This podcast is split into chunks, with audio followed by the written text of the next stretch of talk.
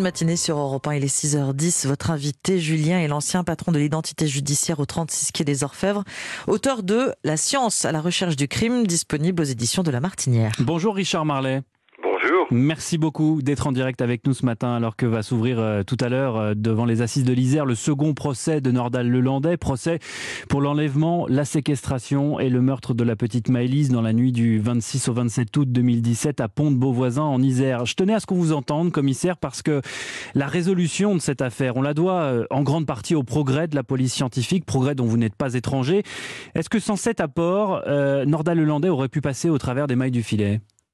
Écoutez, ça, je ne saurais vous répondre. Ce qui est sûr, c'est que la première partie, en fait, euh, de votre intervention est, parfaitement vraie. En fait, l'affaire, euh, le, cas Lelandais, en fait, c'est une, c'est une parfaite illustration des progrès euh, de la police technique et scientifique, de la criminalistique ou des sciences forensiques, comme diraient nos amis anglo-saxons, en fait. Vous avez d'abord la prise de conscience qu'il peut y avoir des pluralités de scènes de crime.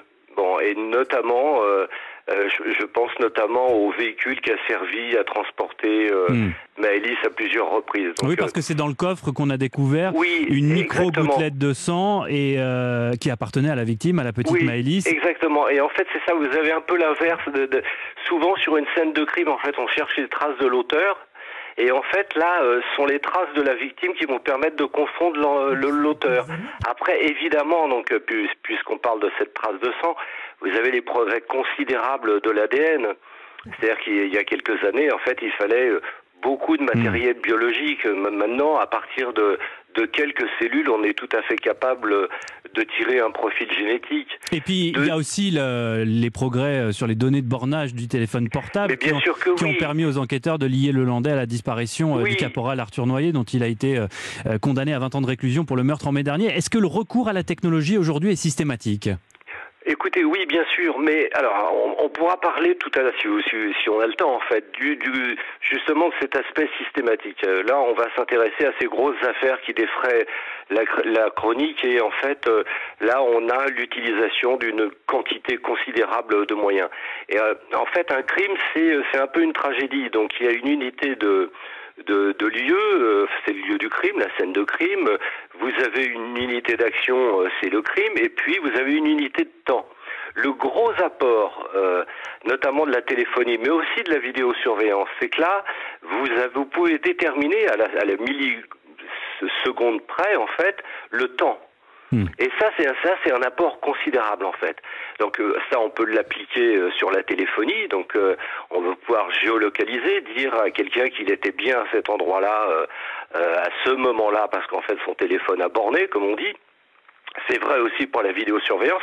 Donc là, on, on a des outils qui sont considérables avec des, bases de données derrière. Qui, pardonnez-moi, euh, Richard Marlet, des outils qui ont mis beaucoup de temps à arriver en France. On a été très longtemps en retard alors qu'on est le, le, pays de Bertillon, euh, le créateur de l'anthropométrie. Comment vous l'expliquez? Alors ça, si vous voulez, là, j'ai pas d'explication en fait. Je vais juste prendre une petite anecdote qui est complètement personnelle en fait.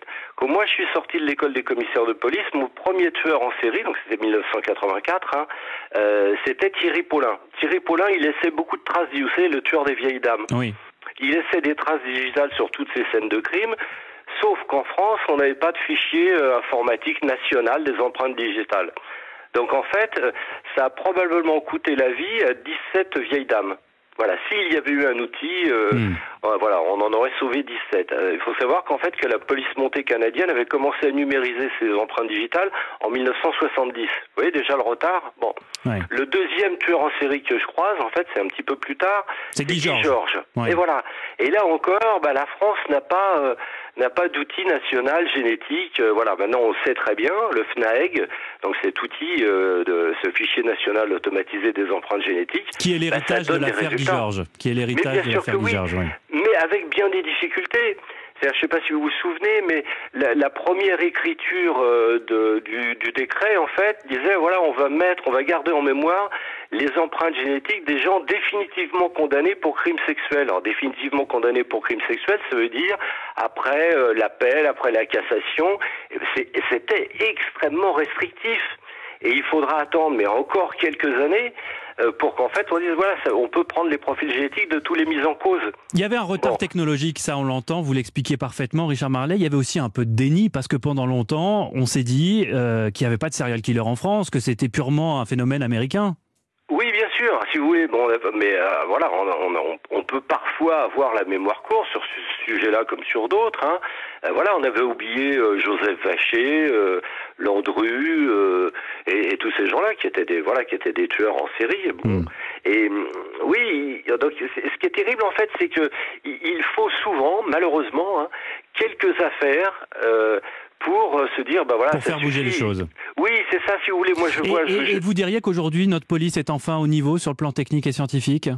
Ah, je crois, oui, si vous voulez. Ben, euh, vous avez des, des, des, grandes bases de données.